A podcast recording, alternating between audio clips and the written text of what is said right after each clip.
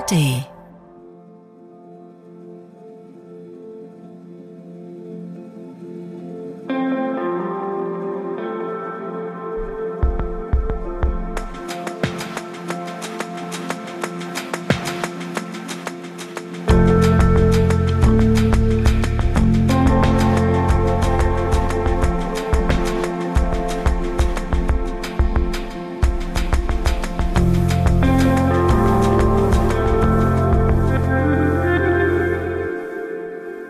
ist der 27. Ähm, Dezember 20, 2023. Sucht und süchtig. Ähm, ho, ho, ho. Wir hoffen, ihr hattet frohe Weihnachten. Und neben mir sitzt John Cook. Ja, ho, ho, ho. von mir auch. Ich hoffe, ihr hattet frohe, frohe Weihnachten. Hi, Hagen. Wie geht's dir so? Äh, gut, wir müssen äh, aufklären, dass wir natürlich, wir sind ja auch ein gläserner, transparenter Podcast, Absolut dass wir diese Folge vor Weihnachten aufnehmen. Ganz genau. Und gleich nehmen wir noch die Folge auf, die ihr jetzt schon davor gehört habt. Genau. Nämlich unsere Weihnachtsfolge für den 24.12. Genau, wir machen einen kleinen Aufnahmemarathon, aber das macht uns viel, viel Freude. Genau. Also nur damit ihr Bescheid wisst, wann, wann das hier alles stattfindet. Ähm, wir beide hoffen, ihr hattet wunderbare, saubere Weihnachten. Ganz genau. Ähm, ja, ist ja immer eine schwierige Zeit, aber äh, ja, wir, wie Hagen schon sagt, wir hoffen ganz, ganz doll, dass alles gut geklappt hat. Jetzt kommt natürlich auch nochmal eine weitere schwierige Zeit, und zwar Silvester. Aber auch die ist machbar. Wir, äh, also ich will noch mal kurz äh, direkt sagen, wir werden gleich äh, vermutlich so ein bisschen abrupt unterbrochen werden in unserer äh, Befindlichkeit, da wir einen Gast haben, der zeitlich ähm, limitiert ist. So, genau, das wollte ich nochmal erstmal am Anfang ansagen, ne, damit wir das haben. Und zwar geht's Ja, jetzt, heute kommt endlich Johns Schlafforschung. genau, heute kommt nicht der Schlafforscher, das ist Professor Vize, da bin ich sehr, sehr gespannt. Professor Doktor. ja, Professor Dr. Vize, genau. Ja. Ja, aber Hagen, wie sieht's bei dir aus? Hast du gut geschlafen? Ich ähm, schlafe die letzten Tage okay. Ja, es ist halt, es ist auch, auch da irgendwie in Wellenbewegungen, mal besser, Mhm. mal schlechter. Es gibt Tage, da kann ich ähm, ganz schwer einschlafen. Sehr schwer, ehrlich gesagt, ja, weil sich immer noch vieles natürlich dreht um die Vergangenheit und um, dass ich meine Kinder nicht sehen kann. Ihr kennt das alles, Ja. diese Themen, und das führt aber tatsächlich zu sehr viel ähm, Gedankenkarussell. Darüber Ja, werden wir ho hoffentlich heute auch mal sprechen. Ähm, Ja, das Grübeln und so, ne? das Grübeln, der ja. Grübelzwang vom Einschlafen, dann fallen einem irgendwie viele Dinge ein. Ansonsten bin ich, äh, freue ich mich, dass wir sind heute das letzte Mal hier im Haus des Rundfunks, äh, wie, der, wie schon mal angekündigt vor zwei Wochen in der Folge. Ähm, wir ziehen um ins Studio Babelsberg Oh, äh, ich freue mich. und ähm, verlassen dieses Haus hier, was ein schönes Haus war. Ähm, ich freue mich aber auch ähm, zu ein bisschen mehr Leben im Studio Babelsberg mit den vielen anderen RBB-Mitarbeitern, äh, dass wir dort stattfinden. Ist auch schöner dort, finde ich, muss man einfach sagen. Ich freue mich auf jeden Fall auch. Wir haben gerade überlegt, dass wir nach Babelsberg ziehen. Ja. Warum denn das, John? Ja, naja, es ist, äh, also, ich mein- ich meinte eben schon zu sagen, Ja. dass das, äh, als ich noch total drin war im Konsum äh, und allem, da war Berlin natürlich meine große Liebe. Ja, das passt natürlich wie die Faust aufs Auge. Hm.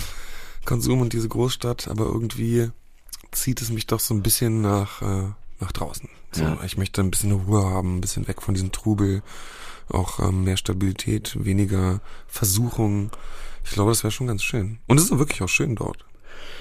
Ich glaube, ich brauche die Stadt auch nicht mehr. Ja. Nee, Ähm, wir brauchen schon die Stadt. Also so richtig, Alter. so richtig nicht mehr. Also natürlich wegen Kultur und so. Es ist vielleicht nicht schlecht, in der Nähe einer Großstadt zu leben. So im Speckgürtel. Ja, zum Beispiel Babelsberg. Zum Beispiel, ja. Aber so, ähm, so ein bisschen Haus, Garten. Ich glaube, da könnt ihr mich die nächsten Jahre gut mit anfreunden. Ja, das gleiche. Ähm, möchtest du noch sagen, wie du das jetzt so mit deiner, darf ich das fragen, wie wie es mit deiner Trennung geht? Ja, also mir geht's natürlich nicht gut bei der Trennung insgesamt. Ich glaube, es liegt einfach in der Natur der Sache.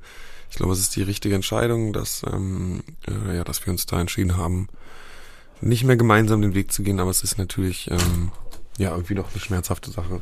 Oh, und jetzt kommt unser Gast. So, genau, jetzt kommt unser Gast, einen Moment.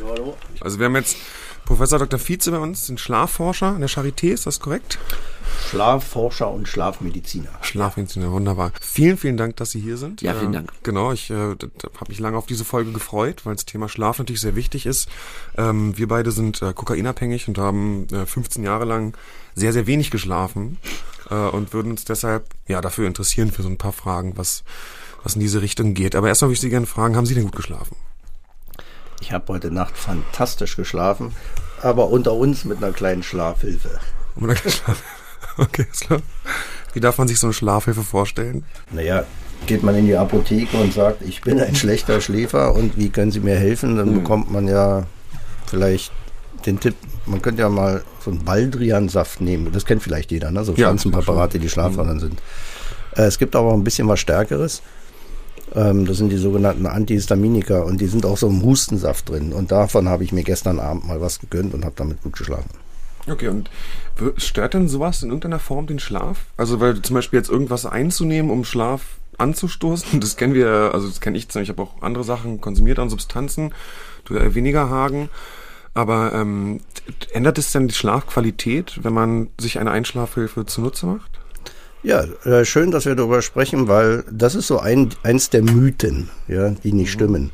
Dass ja viele denken, wenn man was Schlafförderndes nimmt, dann verschlechtert man die Schlafqualität. Ähm, egal, worüber wir sprechen. Alles, was man, mehr oder weniger fast alles, was man dem Schlaf, äh, für, den, für einen besseren Schlaf nehmen kann, verlängert die Schlafzeit, verkürzt aber nicht wirklich die beiden wichtigen Schlafstadien Traumschlaf und Tiefschlaf. Okay. Ich habe mal gelesen, also äh, ich will jetzt kein Produkt nennen, aber was ich mal gekauft habe, sind die sogenannten Schlafsterne. Ähm, oder da gibt es ja auch andere Produkte wie Hogger Night und so weiter. Ähm, nur mal, die Apotheker sagen dann dort manchmal, ähm, ich habe das auch schon gekauft, gerade im Konsum, um überhaupt dann mal zu schlafen zum Beispiel, ähm, dass das auch abhängig machen kann. Ähm, wie, wie, wie sehen Sie das denn? Man muss, Antihistaminika sind relativ starke Schlafmittel, werden von der Apotheke gar nicht so oft empfohlen, das ist meine Erfahrung. Und ähm, es bleibt dabei, dass ich empfehle, wenn, wenn jemand fragt, was, was ist mit diesen Stoffen, kann man die nehmen oder nicht, ähm, das ist ein fantastisches Bedarfsmittel. Also wenn ich unter der Woche schlecht schlafe und gern am Wochenende ausschlafen möchte, aber weiß, dass wenn ich mich am Wochenende, Freitagabend oder Sam Sonntag, Samstagabend hinlege, bekomme ich auch nicht meine neun Stunden, dann kann ich so ein Antihistaminikum mal nehmen, weil es ist relativ stark, es wirkt relativ lang, es hat aber ein Aber, es hat einen Überhang. Also viele berichten, 50 Prozent der, der User berichten, dass sie den nächsten Morgen dann durch den Wind sind, das Zeug ist noch im, im Blut. Also da darf man nicht morgens um sieben ins Auto steigen. Ja. Und zum Thema Abhängigkeit ähm, kommen wir vielleicht ein bisschen später zu, weil, weil da hätte ich dann viel zu, zu sagen. Okay, alles klar. Okay, das alles wird dann klar. noch interessant. Gut, also ich würde erstmal ganz kurz auch für die ähm, Hörer erstmal eine ganz allgemeine Frage stellen. Und zwar, wenn ich jetzt abends einschlafe, was passiert denn überhaupt erstmal? Bis ich, also bis ich wieder aufwache, was passiert in dieser Zeit? Wie ist der Schlaf aufgeteilt? Ich bekomme es ja selber nicht mit. Vielleicht an alle, die uns zuhören und Schlafforscher werden wollen. Der Übergang zwischen Wachen und Schlafen, also diese Millisekunden, die sind noch, die sind tatsächlich noch ein Mythos. Die sind, da weiß man noch, wissen wir noch nicht genau, wieso, wann, warum, was da genau passiert. Aber letztendlich ist so, warum schlafen wir überhaupt nachts äh, und, und diese Zeit dort ein? Weil einmal, wir haben ja so eine innere Uhr, einen 24-Stunden-Rhythmus, kann man messen mit Körpertemperatur zum Beispiel oder Melatonin und ähm, die innere Uhr sagt uns, dass wir am Abend müde werden. Das ist Nummer eins. Und Nummer zwei, warum wir überhaupt ins Nirvana verschwinden, ist, ähm, dass am Tage, wo wir jetzt hier sitzen, Wachhormone uns sozusagen dominieren. Dopamin, Adrenalin, Histamin, Urexin, ähm, Serotonin. Und am Abend steigen die Schlafhormone an. Und das stärkste Schlafhormon, können wir später vielleicht auch nochmal drüber sprechen, ist äh, Gamma-Aminobutyroazid oder Gamma-Aminobuttersäure. Das ist G GBL oder G Ge- Wird ja auch missbraucht Genau, ja, zu, ja, ja, zuweilen, genau GHB, ne, Gamma-Hydroxybutyrat. Ähm, Aber daran sieht man schon, es ist ein extrem starker Schlafstoff. Ja. Das ist auch der wesentliche Schlafstoff, der uns müde macht und warum wir nachts schlafen. Und dieser Anstieg der Schlafhormone mit diesem inneren, mit diesem inneren Urrhythmus macht aus, dass wir genau zwischen 22 und 24 Uhr idealerweise einschlafen, weil die Hormone sozusagen das Kommando übernehmen und ähm, morgens dann zwischen 6 und 7 aufwachen, weil da wieder die Körpertemperatur ansteigt und die Wach äh, Schlafhormone sozusagen aufgebraucht sind.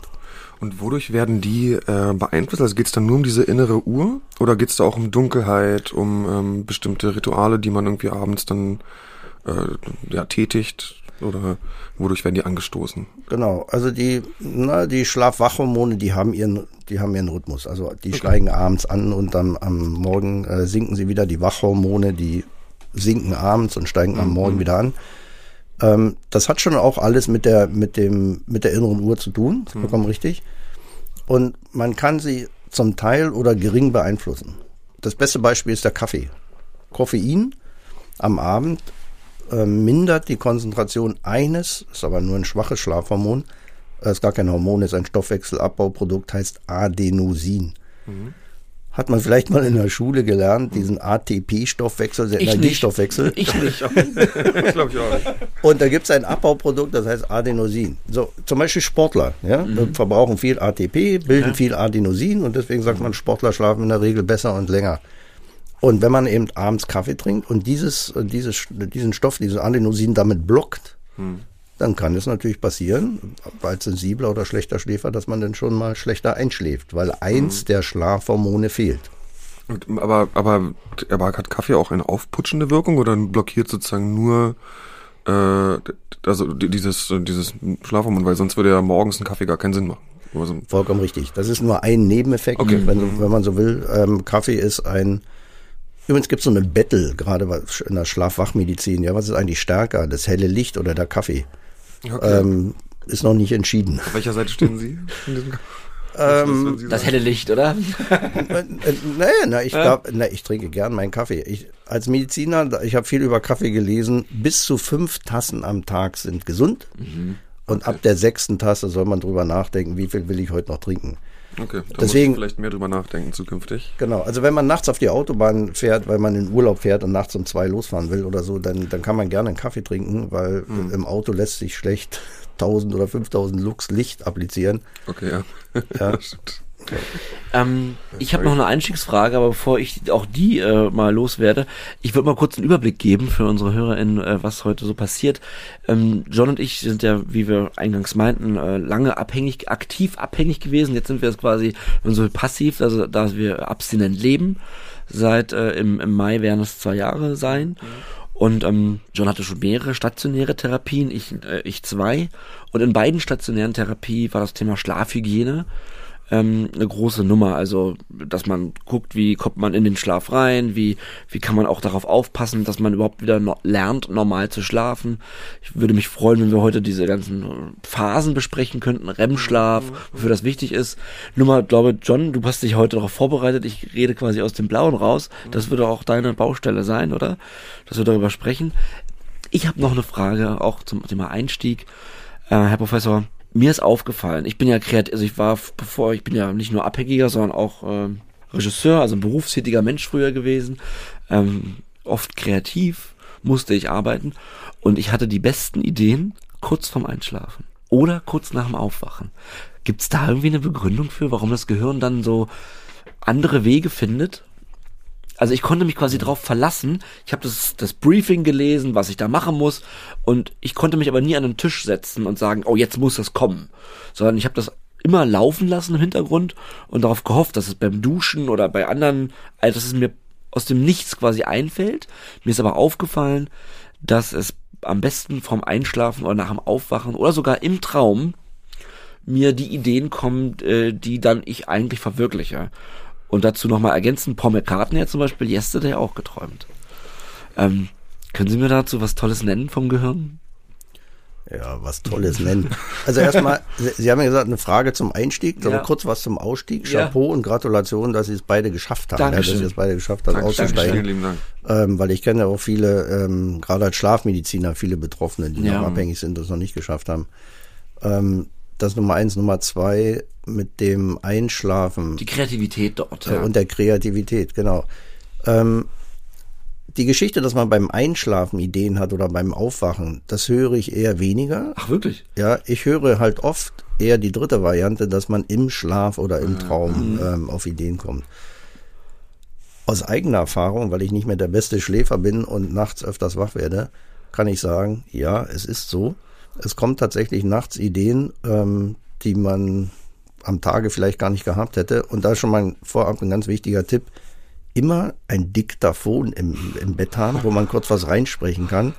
Oder Bleistift und Zettel Habe ich tatsächlich. und schnell ja. aufschreiben, Ja. weil genauso schnell wie die Idee kommt, ist sie auch wieder weg. Ja. Ja, also wenn man sagt, na, das merke ich Ja, mir und ja. schreibe ich mir morgen früh auf, das äh, klappt leider nicht. Also wie mit den Träumen generell, ne? die sind ja auch schnell weg. Korrekt, korrekt. Ja, und ja. so ist es dann auch mit den Ideen. Ähm, ja, wo kommen die Ideen her? Also generell der Traum selber. 85 Prozent der Trauminhalte haben damit zu tun, was wir am Tage erleben.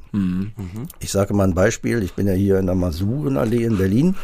Wenn auf dem Weg hierher über die Straße eine, sag ich mal, selten hier in Berlin, eine Kuh rübergelaufen wäre, weil ich sage, was, was, noch nie in Berlin eine Kuh über die Straße laufen sehen, Hätte sie beschäftigt. dann hätte ich heute Nacht von der Kuh geträumt. Ja. Die wäre wär irgendwo vorgekommen. Ja. Ja. Ja.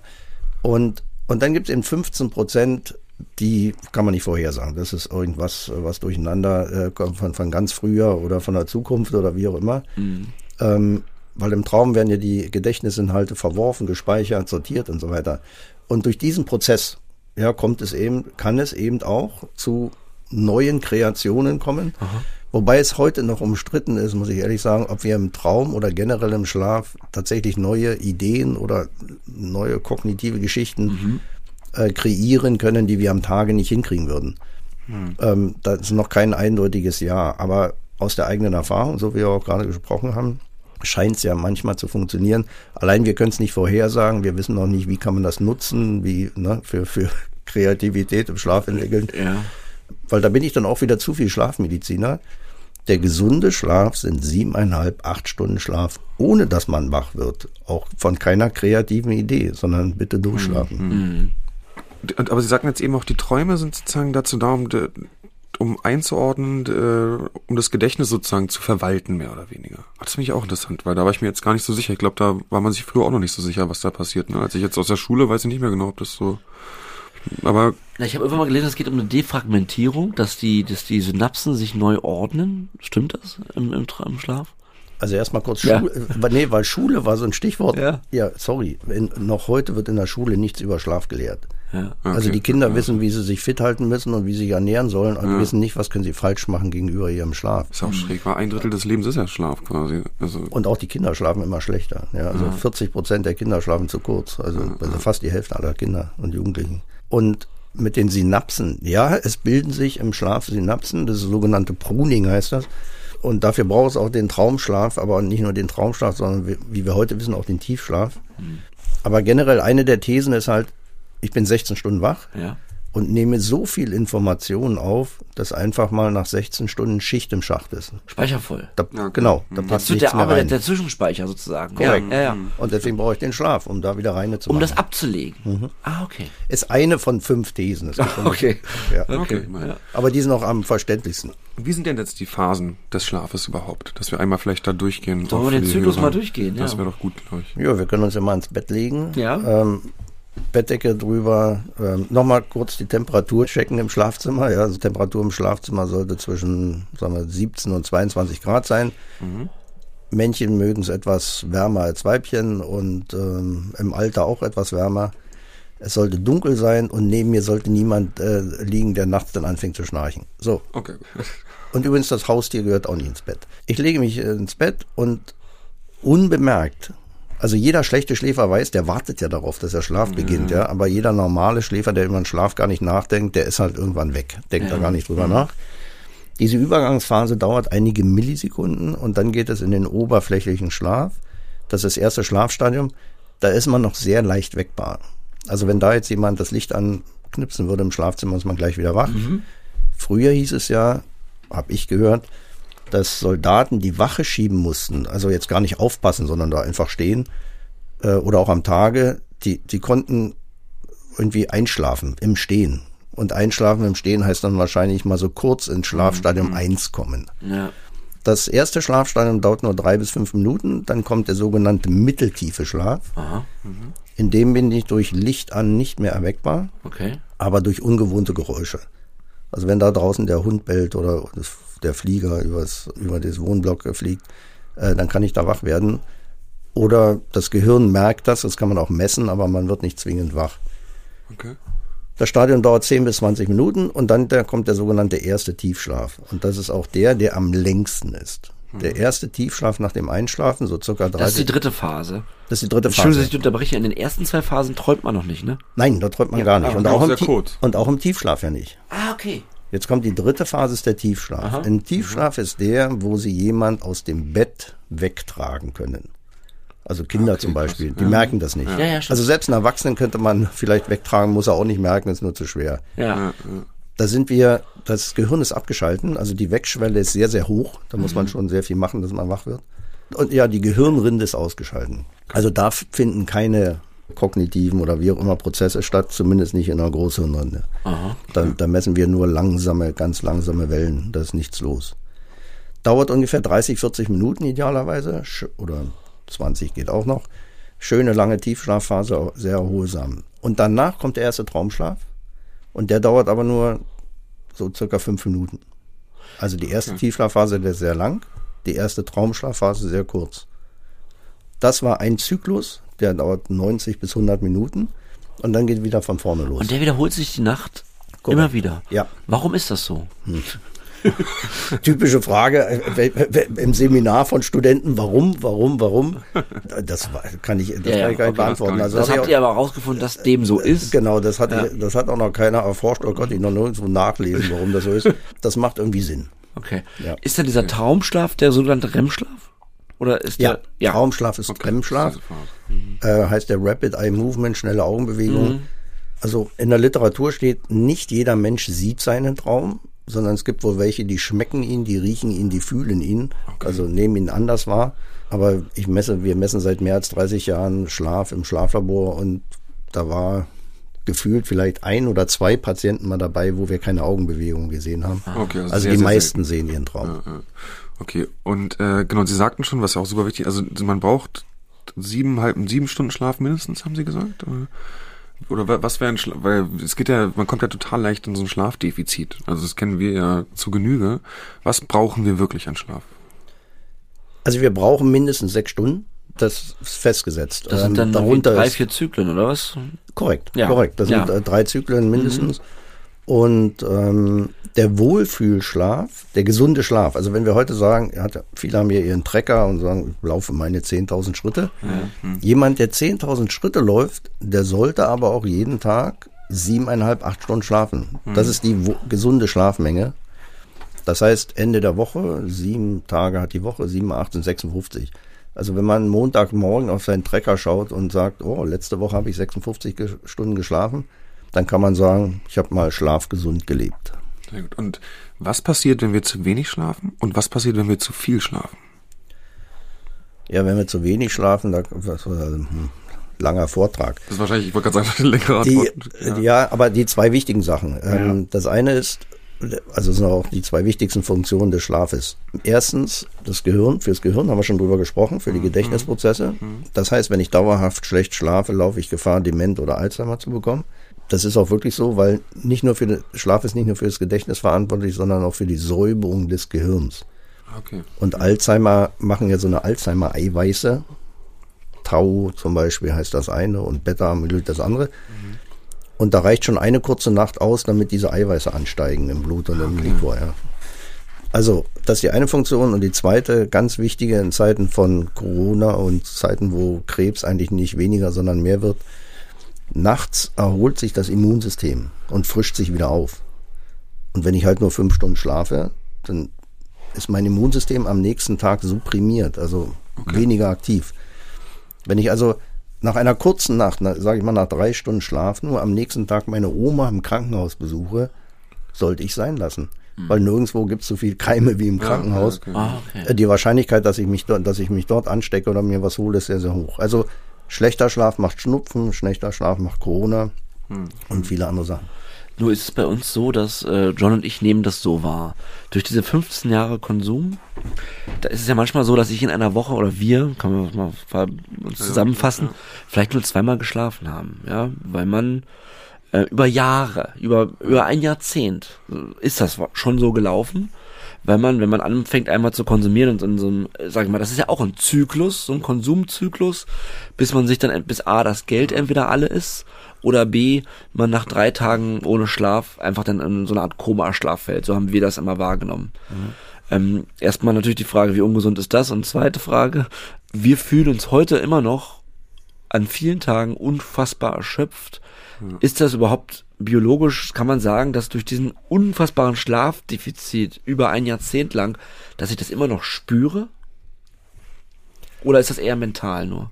Naja, die Frage ist, wo ist da die Grenze zwischen ja, genau. mental und Spüre? Ja, ja, stimmt. Ähm, stimmt. Ich nenne mal ein Beispiel. Wenn ja, man, ja. es gibt, jeder zweite Erwachsene schnarcht. Mhm. Und jeder zweite Erwachsene hat auch Atmungsstörungen im Schlaf. Ja.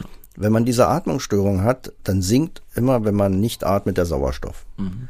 Wenn man das 10, 15, 20 Jahre macht, ohne zum Arzt zu gehen, dann äh, wird das Gehirn regelmäßig nachts einem Sauerstoffmangel ausgesetzt. Das hört sich nicht gut an. Und wozu kann das führen? Dass selbst wenn man das äh, therapiert, diese Schlafapnoe heißt die Krankheit, mhm. wenn man die therapiert, bleiben die Leute trotzdem erschöpft und müde und schläfrig. Ja. Unser Wording, also wir sagen dann, ja, sorry, da hat tatsächlich der chronische Sauerstoffmangel einen Schaden im Gehirn angerichtet. Den könnte man auch sehen mit MRT, aber das machen wir mhm. heute noch nicht mit aufwendigen Methoden. Und deswegen gibt's diesen Restschaden. Und genauso stelle ich mich das hier vor. Mhm. Ja. Okay. Jemand, der eine Vollnarkose bekommt, weil er operiert wird, da ist ja, wird das Gehirn ja, sorry, auch einmal vollkommen durcheinander gebracht und mhm. ausgeschalten. Ja. Aber das ist eben nur für drei Stunden, fünf Stunden oder wie lange die OP dauert. Wenn man jetzt täglich ähm, sein Schlafwachsystem durcheinander bringt mit, ähm, mit Drogen, dann ist klar, dass da ein Restschaden bleiben kann.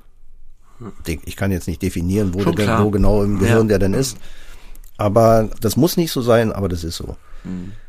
Generell, wie lange kann man seinen Schlaf stressen? Also ich sage immer, ähm, es gibt Weltumsegler, die sind ähm, ein halbes Jahr oder ein Dreivierteljahr unterwegs auf ihrem kleinen Bötchen und können sich immer nur fünf bis zehn Minuten Schlaf leisten. Also die schlafen eigentlich fast gar nicht. Ja weil sonst kennt er das ja, die Brot verteilen das über den Tag, ne, dieser Minuten. Die verteilen das über den mhm. Tag, aber immer nur so kurz. Ja. Und eigentlich ist dieses Kurzschlafen, da, da, da kommt mir ja nie ein Tiefschlaf oder ein mhm. Traumschlaf. Mhm. Das ist auch nicht gesund. Aber man kann es mal machen. Also die haben so ein hohes Stresslevel, sage ich mal auch, ja. ne, dass man eh nicht schlafen kann. Oder Bergsteiger, wenn Mount Everest hochgeht, äh, da, da schläft man nicht abends da im Zelt siebeneinhalb Stunden äh, den Babyschlaf. Ja. Und solche Situationen, das wissen wir heute, das kann man mal machen, vielleicht ein Jahr oder zwei Jahre oder drei Jahre sogar. Die Wissenschaft sagt heute, wenn man länger als drei Jahre seinen Schlaf stresst, dann wird es ungesund. So Muss es nicht, sich, aber. Ja, aber es fühlt sich manchmal wirklich an, Herr Professor, man hat wirklich sehr gut geschlafen eine ganze Woche, aber man man, man, also ich spüre richtig, wie mein Kopf mir sagt, boah, das sind die zehn Jahre. Ja, so eine Erschöpfung einfach. Ja, ne? das ist eine ganz ja, tiefe ja. Erschöpfung, weil man weiß, ich habe so viele Nächte überhaupt gar nicht geschlafen. Ähm, ja. Also ich kann, ich habe das Gefühl, ich kann das richtig anfassen, diesen Grund. Ja. Naja, man müsste in Zeiten, wo, wo die Trecker ja äh, zum Teil den Schlaf messen, die machen das nicht gut. Mhm. Aber Ach, echt, äh, ja? ja, ich würde schon mal empfehlen, dann mal eine Woche den Schlaf trecken. Mhm weil eine schlechte Schlafqualität kann dieses, kann das auch machen, worüber ah, okay. wir gerade sprechen, dieses ja, erschöpft sein, nicht erholt ja. sein. Und das ist vornehmlich der Tief, das Tiefschlafdefizit. Mhm. Also nicht so sehr der, ich habe weniger geträumt, sondern wenn ich weniger Tiefschlaf habe in der Nacht, dann bin ich mit Sicherheit am nächsten Tag nicht erholt oder, oder erschöpft. Mhm. Und wenn man seinen Schlaf trägt, jetzt mal abseits aller Limitationen, die die Trecker haben, und er zeigt jede Nacht nur weniger als 30 Minuten Tiefschlaf an zum Beispiel, ja das wäre ein eindeutiges Zeichen. Ja. ja, da fehlt Tiefschlaf. Mhm. Und äh, ich will noch mal kurz, ähm, was ist denn mit zu viel Schlaf? Weil es gibt ja viele Leute auch, wir haben ja viele Leute, die auch zum Beispiel Cannabis-Probleme haben oder mit Alkohol ja, ja. Äh, und auch Leute, die vielleicht keine Arbeit nachgehen äh, aktuell, die dann einfach viel schlafen. Also in den Zeiten, wo das bei mir so war, habe ich mich nicht besonders gut gefühlt. Was passiert denn, wenn wir zu viel schlafen? Sagen wir so, wenn der gesunde Schläfer zu viel schläft, also äh, wir sagen, acht Stunden ist der Normalschlaf und da klingelt der Wecker und dann eigentlich, oh, ich könnte eigentlich aufstehen, weil ich bin ja ausgeschlafen, aber ich habe auch noch Zeit, ich bleibe mal noch eine Stunde oder zwei Stunden liegen. Das, was man dann in den ein, zwei Stunden an Schlaf bekommt, das ist oberflächlicher oder ja. mitteltiefer Schlaf, das ist nicht mehr erholsam. Und da kann sein, dass man sich den Erholungseffekt der, dieses schönen acht Stunden Schlafes, den man davor hatte, wieder zunichte macht. Okay. Das ist der gesunde Schläfer. Ja. Es gibt bisher keinen wissenschaftlichen Nachweis, dass zu lange Schlafen ein Gesundheitsrisiko darstellt sondern zu lange schlafen machen dann eben Leute, die Drogen konsumieren, ja. die Alkoholiker sind, die übrigens auch Krankheiten haben, mal ganz abseits von äh, Drogen und Co. Personen, die eine Herzschwäche haben oder andere chronische. Erkrankungen, schlafen in der Regel auch länger. Nicht besser, aber länger. Und ähm, das ist dann die Folge der Erkrankung. Okay. Ob allein diese neun oder zehn Stunden Schlaf ein Gesundheitsrisiko darstellen, das ist nicht bekannt. Okay, gut. Und warum schlafen überhaupt manche Leute so gut ein und manche nicht? Also ich hatte zum Beispiel eine Partnerin, die legt sich ins Bett, nach einer Sekunde schläft die. War? Und ich lag immer daneben und dachte, das kann doch nicht wahr sein. Ich liege jetzt hier schon noch drei Stunden. Oder mein Vater auch sofort weg, ja, schläft sofort. Ich konnte das noch nie. Also weder als Kind noch, also einfach noch nie. Was hat es denn damit auf sich? Weil es gibt ja viele Leute, die schwer einschlafen können. Übliche Frage eines Betroffenen, der vor mir sitzt. Ja? Doktor, meine Schwester schläft gut, ich schlafe schlecht. Oder meine Arbeitskollegen schlafen alle wie die Babys. Also ich schlafe schlecht. Warum? Warum? Meine Antwort, sorry, der, der eine, der eine Schuppenflechte hat und eine extrem sensible Haut, der sagt okay. ja auch, sorry, warum habe ich jetzt eine Schuppenflechte oder du hast keine? Also alles, was wir so an Krankheiten äh, in uns tragen oder kriegen können, das ist, ist ja wahrscheinlich genetisch bedingt, das wissen wir ja. Und in, in zehn Jahren oder in 20 Jahren, da können Sie sich als Baby da einmal Blut abnehmen lassen und dann können Sie sich vorhersagen lassen, welche Erkrankungen Sie alle so im Leben kriegen mhm. können. Und dann ist die Schlafstörung auch dabei und dann wissen Sie, ja, ich habe wahrscheinlich das Schlechtschlafgehen von meinen Eltern vererbt bekommen. Das ist die, das ist die Frage aufs Warum. Mhm. Dann gibt es auch noch eine zweite Sache. Man kann Schlafstörungen auch provozieren. Es gibt auch Trigger für Schlafstörungen. Die können plötzlich unerwartet kommen. Das ist immer so ein Extrem für viele. Das sind genau die, die dann fragen, warum. Mhm. Ja, ich war gestern noch guter Schläfer, heute schlechter. Warum, Doktor? Mhm. Kann ich nicht beantworten. Gestern kein Krebs, heute Krebs. Gestern gesunder ja, Schläfer, ja, heute ja, schlechter Schläfer. Aber es gibt auch Trigger, man kann es provozieren. Also ich glaube, bei mir ist das so, äh, ich versuche abends immer, ich habe versuche Rituale einzuhalten. Können wir auch gleich nochmal, also ich versuche warm zu duschen, mich irgendwie runterzukommen. Gewisser, wenn ich noch, also was ich ja auch gelernt habe auf Therapie, wenn ich, äh, ich habe einen Hang zum Grübeln. Ja, ich habe natürlich viele Sachen, ja, richtig verbockt im Leben in meinem Konsum. Ja, ich habe Leute beklaut, belogen, ähm, viele Dinge, die ich jetzt auch noch aufarbeiten muss, äh, nicht nur mental, sondern auch materialistisch, so Schulden abzahlen und so weiter. Und da habe ich gemerkt, dass wenn ich so, wenn ich solche Dinge noch auch mal aufschreibe vorm Schlafen, dann kann ich sie erstmal aus dem prinzipiellen System loswerden und dann kann ich besser einschlafen. Wenn ich das nicht mache, wenn ich die Sachen nicht wegschreibe vorher, nicht so, dass ich das jeden Tag mache, aber es funktioniert ab und zu, dass ich dann nicht in diesem Grübel, dass der Grübelzwang nicht startet, weil der hält mich manchmal für Stunden wach. Schon mal gehört? Ja. Dann Grübelzwang? es soll sowas geben. Ja. Genau. Übrigens, ähm, ist mir eingefallen, man kann im Schlaf nicht nur äh, Gedächtnisinhalte sozusagen widerspiegeln und, und sich was merken, man kann auch im Schlaf vergessen. In Praxis noch nicht durchführbar, weiß man nicht genau, wie man es machen soll. Aber man kann mit ausreichend Traumschlaf, wenn man den irgendwie provozieren würde, kann man sozusagen posttraumatische Belastungsstörungen oder gerade worüber wir gerade sprechen, ja. auch vergessen machen. Ja, okay. Dann grübeln sie gar nicht mehr, weil sie einfach vergessen haben, das ganze Drama. Ver vergessen, äh, vergessen oder, oder verarbeiten sozusagen? Oder ist dann wirklich nee, das einfach weg? Die Wissenschaftler ist vergessen. Okay, krass. Wow, ja. okay. Aber, aber sorry, ich bin, wir sind da doch nicht so weit, dass ich ja. da praktische Empfehlungen geben kann. Ja. Und zum Grübeln ist es so, Grübeln ist natürlich Schlaf, Einschlafkiller, das ist gar ja, keine ne? Frage. Ja, ja, ja, genau. Und deswegen eins der eins der schlafhygienischen Maßnahmen vollkommen richtig ist, ich, ich schreibe nochmal alles auf, was mich an dem Tag bewegt hat ja. oder was mich da gerade noch bewegt. Ja.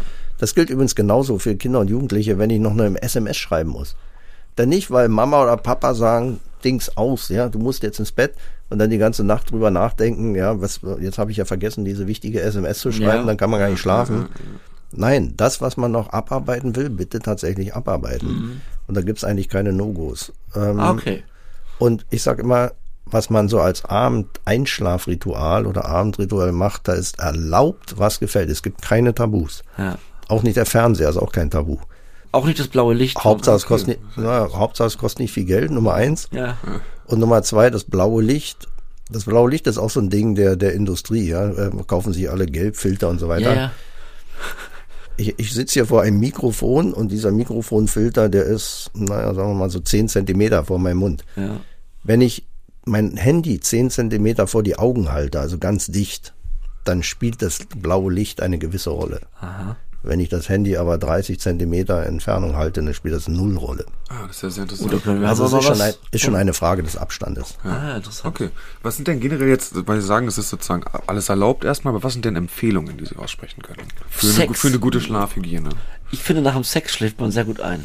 Okay. Ich glaube, Männer ja, Frauen eher nicht Ja. oder so.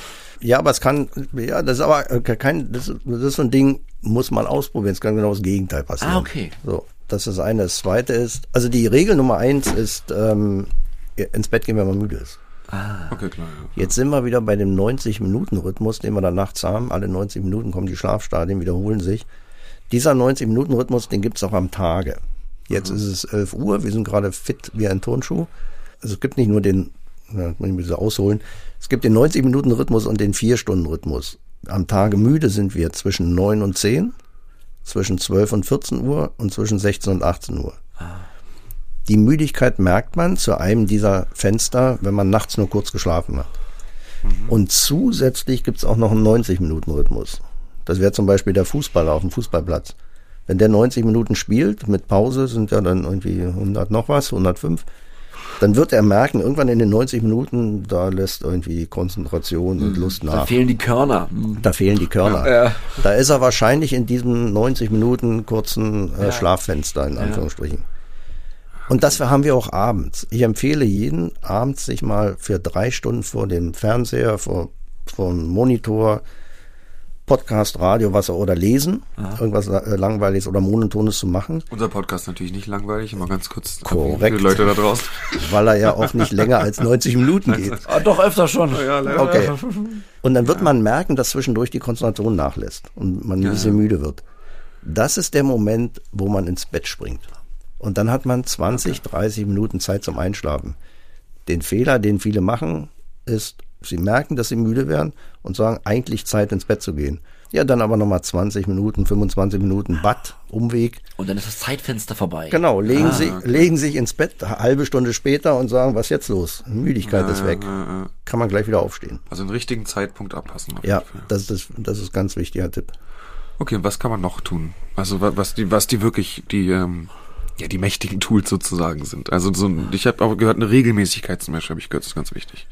Aber das würde jetzt so ein bisschen dem widersprechen, auch was Sie gerade sagten, oder? Ja, aber ge- gegenüber Ritualen hatten sie Wenn- sich also wenn ich- wenn ich- geäußert, ne? Na, wenn ich merke, mein, mein Schlaffenster beginnt immer abends um 11, 23 Uhr, Okay, gut, dann wenn, ist das jeden Abend so. wenn das okay gut. Ah. Achso, Ja. das ist was, was eh regelmäßig passiert. Korrekt. Okay, super. Korrekt. Genau, mhm, okay. Ja, die nächsten, was sind die nächsten Tipp? Regelmäßigkeit. Das war früher immer Tipp Nummer eins. Ähm, Also so steht es auch heute noch überall, wenn man nachliest. Mein Tipp Nummer eins ist aber dieses Schlaffenster. Regelmäßigkeit habe ich immer zwiespältig gesehen, habe immer gesagt, naja gut, regelmäßig schon. Zwei, dreimal in der Woche, aber eine Ausnahme, klar kann man am Wochenende auch mal später ins Bett gehen. Jetzt gibt's neue Wissenschaft, die gibt's erst seit einem halben Jahr, die sagt, die Regelmäßigkeit des Schlafes scheint sogar wichtiger zu sein als die Länge des Schlafes. Okay. Für mich selber vollkommen überraschend, muss ich sagen. Das heißt, ja, sorry, Tipp Nummer zwei tatsächlich, jeden Abend, wenn man um zwei, also plus minus eine halbe Stunde, würde ich sagen, regelmäßig ins Bett gehen und dann vielleicht nur ein, zweimal in der Woche tatsächlich sich eine Ausnahme gönnen. Okay. Das, das sind die zwei wichtigsten Schlaftipps. Und dann gibt's natürlich viele andere Entspannen, Entspannungstechniken, was man nicht machen sollte vorm Schlafen. Wie gesagt, Koffein trinken oder zu spät essen und so weiter. Die auch nicht hungrig ins Bett gehen. Okay, nee, klar. Ich habe nochmal eine Konsumfrage. Äh, Für uns hören ja auch viele Menschen, die noch im Konsum stecken oder wie wir abstinent leben. Ähm, wenn ich drei Tage nicht geschlafen habe, weil ich eben mit meiner Droge Kokain unterwegs war, was ist da eigentlich medizinisch? Äh, wie geht's mir eigentlich dann? Ich habe oft ja wahrgenommen, dass aufgrund meiner meines Konsumes ich einen Realitätsverlust wahrgenommen habe. Also ich bin einfach intoxikiert und habe komische Dinge getan. Ich will aber würde fast so weit gehen und zu sagen, dieser was ist richtig, was ist falsch, schon auch dieser den Bezug zum zum echten Leben, dass auch der das Schlafdefizit da einen ordentlichen Teil zu beigetragen hat, um nicht mehr zu wissen, ist das jetzt die richtige Entscheidung, was dies oder jenes zu tun. Können Sie mich da backuppen mit diesem Gefühl? Also sorry, drei, drei Nächte nicht schlafen. Da würde ich, äh, angenommen, ich würde Arbeitgeber sein, ja, und da kommt jemand und, und, und zur Arbeit und sagt, äh, Chef, ich habe drei Nächte nicht geschlafen, würde ich sofort wieder nach Hause schicken. Ja. Geht gar nicht. Ja. Also kognitive Leistungsfähigkeit null. Okay.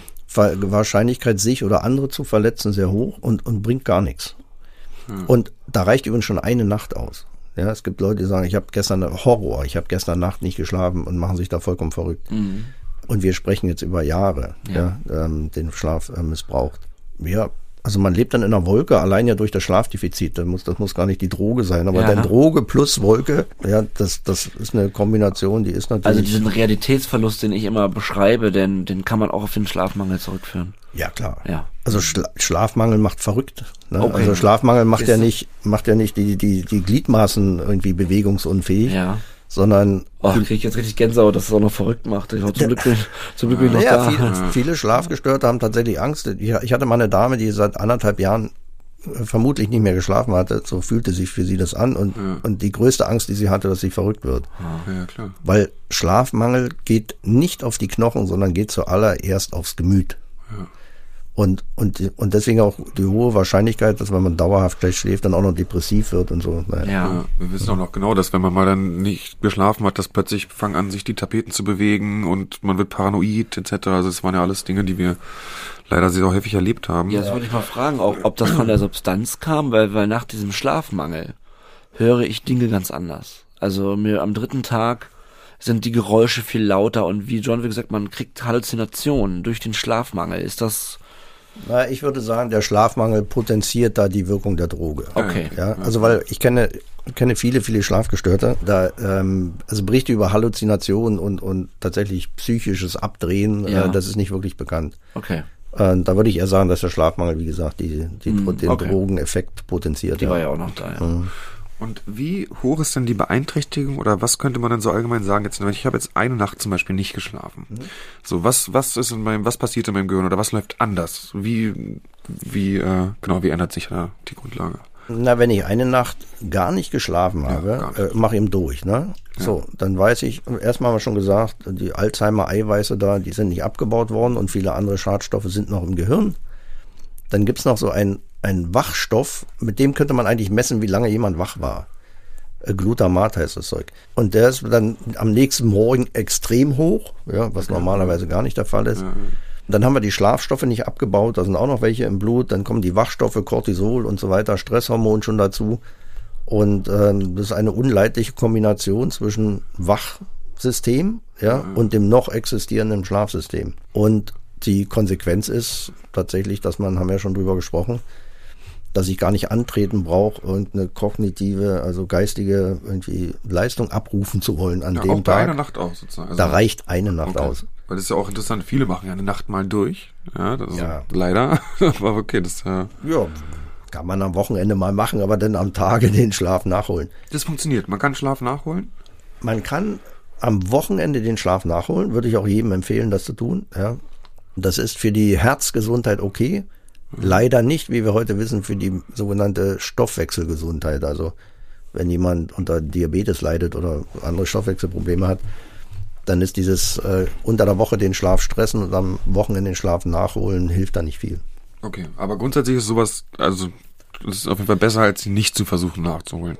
Unbedingt. Unbedingt. Also zum Schlaf nachholen gehört ja auch am Tage das Neppen oder das Nicken. Genau, da wollte ich nämlich als nächstes auch drauf kommen. Wie, wie ähm, stehen Sie, das finde ich auch interessant, wie, wie, wie gibt es, also man, weil ich kenne ja zum Beispiel, ich kenne so Schlüsselschlaf oder so, dass man irgendwie so einen Schlüssel in der Hand hat und sobald der runterfällt, dann ist irgendwie ungefähr eine halbe Stunde um, also wenn man einschläft und dass man dann sofort wieder aufwacht. Habe ich noch nie von gehört. Nee, oder dass man halt eine halbe Stunde so ein Powernap und so, aber da gibt's ja ganz viele Ansätze, wie ein Mittagsschlaf zu halten ist. Was können Sie denn sagen, wie man vernünftig einen Ich bin übrigens ein großer Fan vom Mittagsschlaf. Wäre schön, wenn Sie das jetzt bestätigen könnten, dass das ganz wichtig ist. Da würde ich mich freuen.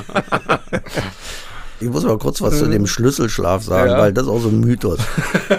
der hat uns selber mal erwischt und dann kam ein junger Mann, der wollte, wollte ein Forschungs, kleines Forschungsprojekt machen und zum Powernap. Und dann haben wir gesagt, okay, machen wir Powernap-Studie Schlüsselschlaf. Und dann haben wir Freiwillige gesucht, die gern nappen. Nach dem fünften Freiwilligen haben wir die Studie abgebrochen, weil folgendes, der Schlüssel fällt so schnell aus der Hand, so- dass man okay. eigentlich nur zwei, drei Sekunden schläft und dann ist man schon wieder wach, weil der Schlüssel da äh, Okay. runtergefallen Das ist. ist nicht so erholsam. Äh, genau, also der Muskeltonus lässt sehr schnell nach.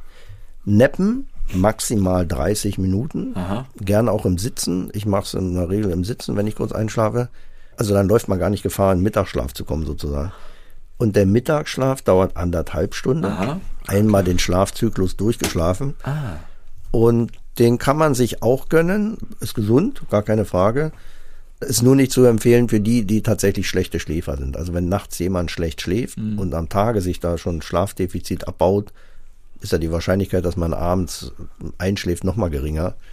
Deswegen, also für gesunde Schläfer neppen oder sogar einen Mittagsschlaf am Tage gern. Okay, also als schlechter Schläfer lieber durchhalten und dann abends zu der Zeit, in der man dann müde wird, äh, versuchen, einen gesunden Schlaf zu Korrekt, halten. korrekt. Okay, Hagen, Ich habe eine Frage, die mich mein Leben lang schon beschäftigt und jetzt kommt sie mal. Ähm, und zwar, ich träume sehr oft hyperrealistisch.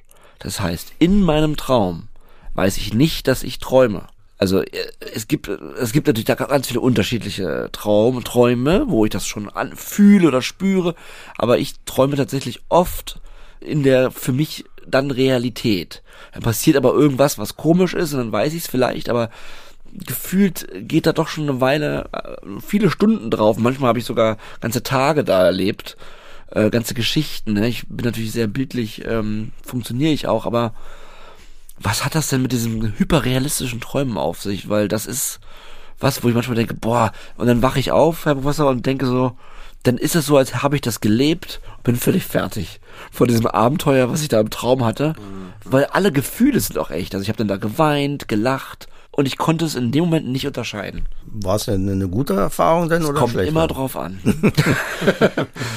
Ja, was ich damit sagen will, ist, also da gibt's ja auch viele Mythen, ne? Und dann, und da wollen ja die Leute wollen ja heute schon luzides Träumen lernen. Das ist ja genau dieses Träumen, Ja, ja, ja, wo ja. man Geschichten träumt. Das Schöne ist an meinem Beruf, ich bin ja Schlafmediziner auch, hatte ich ja anfangs gesagt, aber auch nicht mehr der beste Schläfer. Das heißt, ich erlebe auch solche Träume. Genau solche. Wo ich, wenn ich wach werde, weiß, wow, das war so real. Ja. Ja, das ist, ist doch unglaublich. Das ist wie Kino. Ja, ja, das ist wie Kino. Ja. Genau. Und, ähm, Noch besser eigentlich, weil man war ja mittendrin schon dabei. genau. Und, Oder schlimmer halt. Ja. Und schön ist es, also mir, mir geht's so, dass meine Trauminhalte irgendwie zu 90 Prozent positiv sind. Also ich, ich mag dann gerne auch weiter träumen. Also ich, dann ärgere ich mich, dass ich plötzlich wach bin, weil eigentlich war es so schön, hätte gerne weitergemacht. Und jetzt kommt die schlechte Nachricht. Als ich jung war, ist mir das nicht passiert. Im Mittelalter ist mir das auch noch nicht passiert. Ich bin einfach kein guter Schläfer mehr.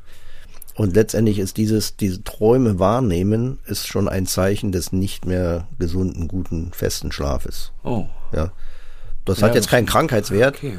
Macht aber schon noch Sinn mit meiner Geschichte wahrscheinlich, ja. Genau, genau, genau. Also äh, letztendlich, sorry, ähm, ein Trigger für Schlafstörungen sind halt Drogen. Ich Ja, hatte ja darüber gesprochen, dass man eine Schlafstörung provozieren kann. Aber gibt es da irgendwie Unterschiede? Warum träume ich hyperrealistisch und am nächsten Moment ist das nur eher wie ein Film, der so im Hintergrund abläuft? Gibt's, kann man, warum Nee, die das- Unterscheidung? Ja, da sind wir dann nicht so ganz so weit. Okay, also, da wissen wir nicht. ein, ein, ein Geheimnis des Schlafes ist noch, ähm, was wir und wie und warum wir träumen. Also nicht warum, aber wie, was da im Traum so alles Schönes passiert. Wir werden in zehn Jahren unsere Träume entziffern können. Ah, okay. Äh, ja, Erzähl doch mal von deiner Fähigkeit Dauert noch schon. etwas. Das Ja, find ich kann, ich äh, habe in, äh, in all meinen Träumen eine Fähigkeit und zwar kann ich unendlich hoch springen. Ich habe äh, mein halbes Leben Basketball sehr intensiv gespielt, von daher kann ich da eine klare Brücke zu aufbauen. Aber das ist was, was ich halt ganz fest immer Aber in immer? jedem Traum kann. Ist das normal? Also ist das so, dass wir Dinge aus unserem Leben fest in unsere Träume einbauen können? Offensichtlich ist es ja so. Ne? Ja, sie waren wahrscheinlich beim, bei, oder du beim Basketballspieler nicht nur der Verteiler, sondern auch mal einen Korb geworfen oder Bin auch mal, hochgesprungen. bin auch mal gesprungen, ja.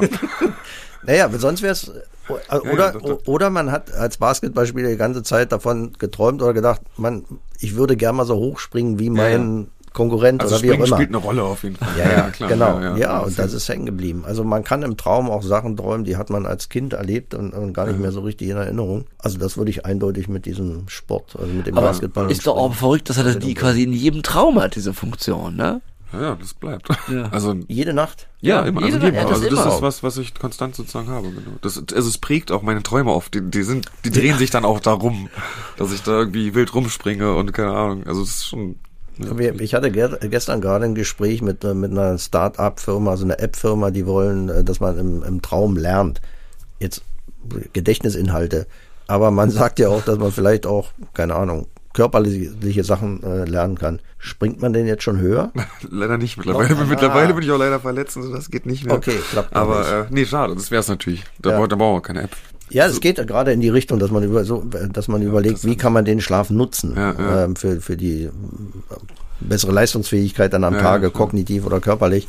Ja, aber das sind, das wir in den Anfangsschuhen. Ja. Und Was ich, ja. Sie sagten zu Beginn, dass Sie nochmal über Abhängigkeit auch einiges sagen Ah, wollen würden. Das wäre natürlich für uns ein super interessantes Thema. Also, also wenn Sie da nochmal äh, was Allgemeines zu sagen könnten.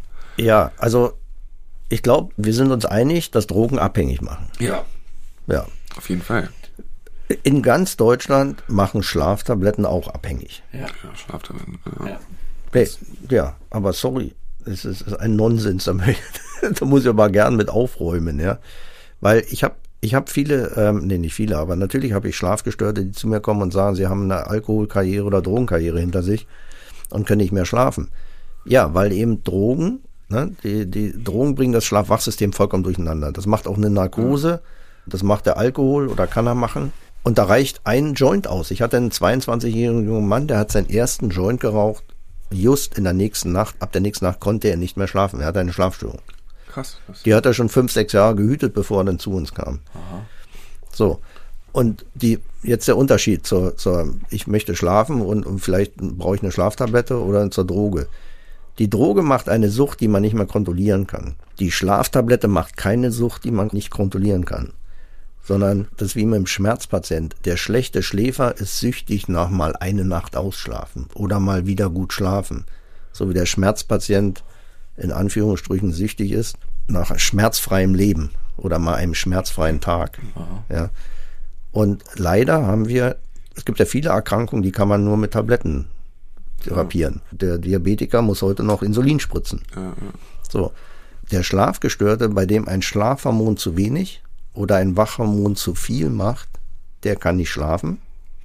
Übrigens erkläre ich das immer gern mit dem Gegenteil. Es gibt auch das Gegenteil. Wenn das Schlafhormon zu viel oder das Wachhormon zu wenig macht, dann schlafe ich nach zwölf Stunden und am Tage noch vier Stunden, bin Dauerschläfer, habe meinen Job verloren.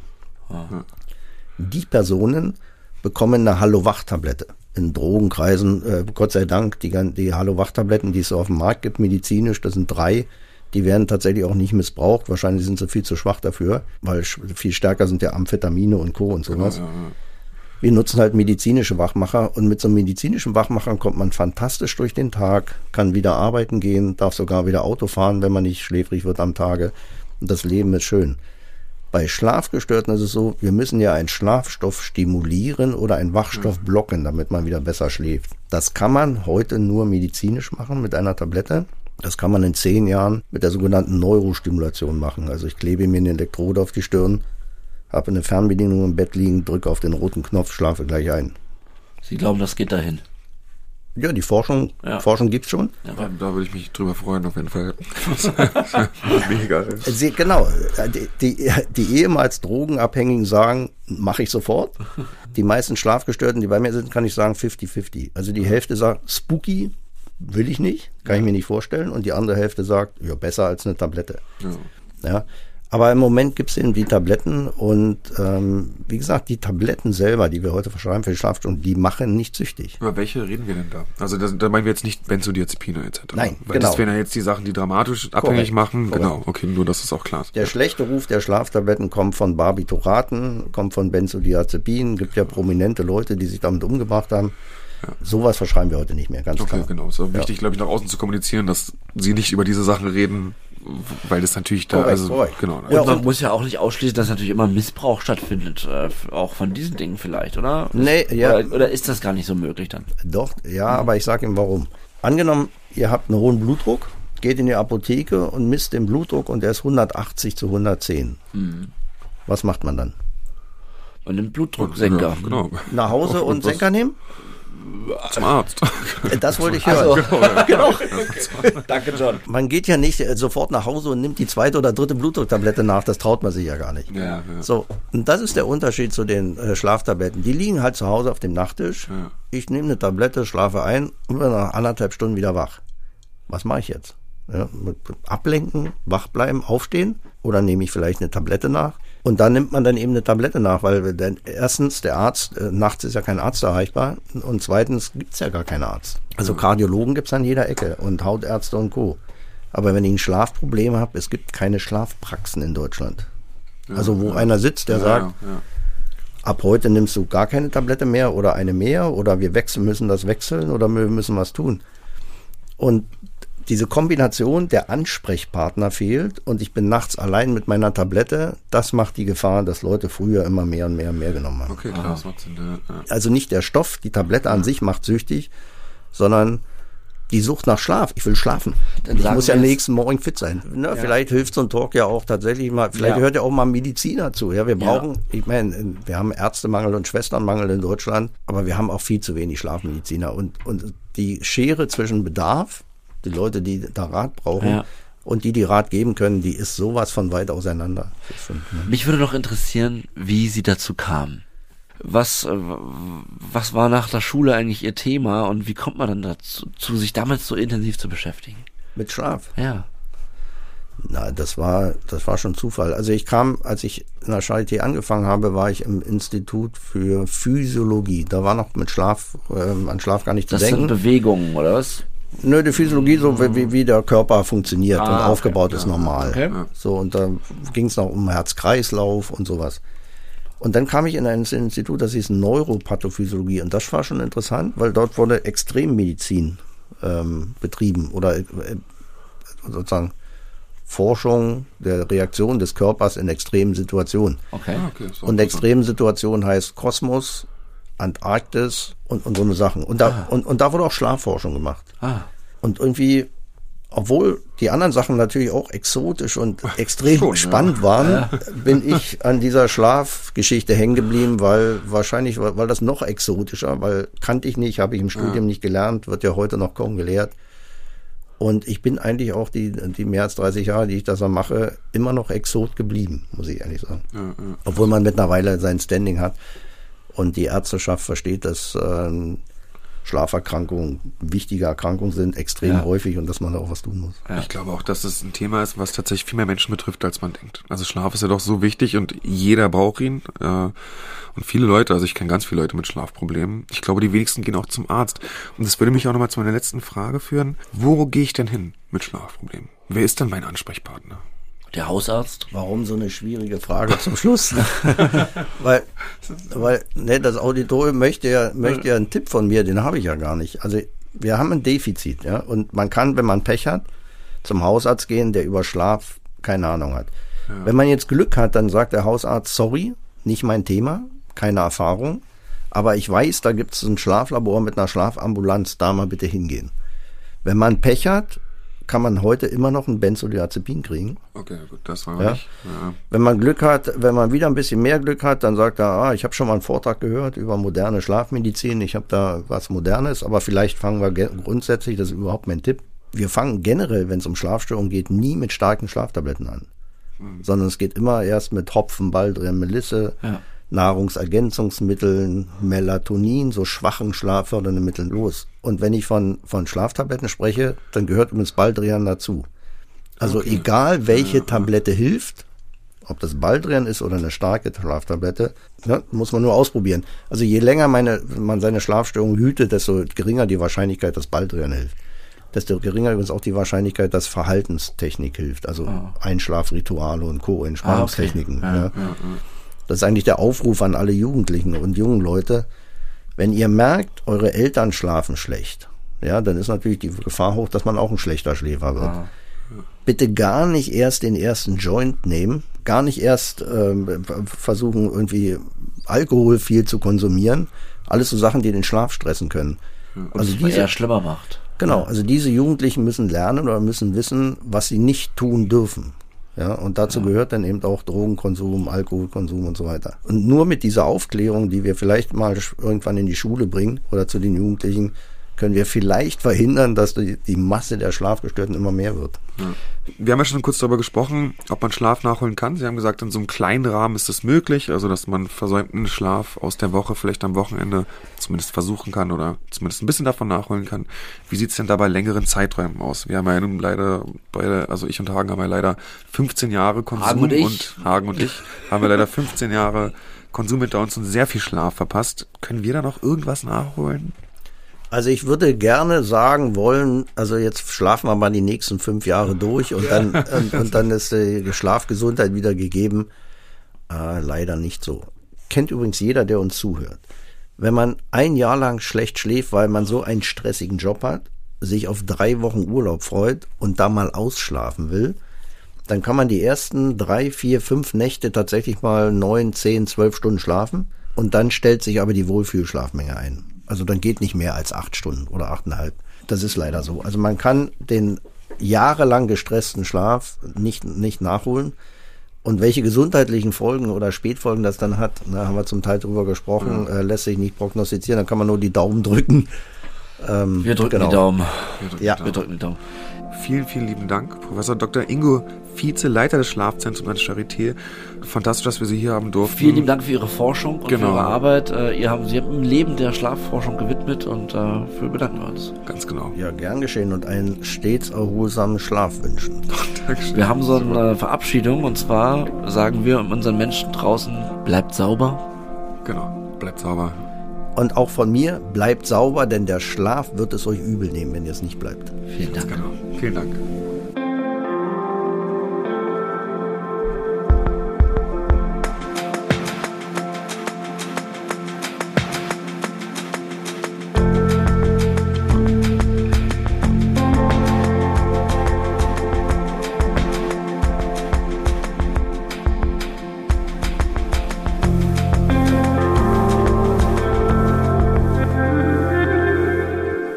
Seit Folge 43 ist Sucht und Süchtig eine ARD-Koproduktion von SWR und Radio 1 vom RBB.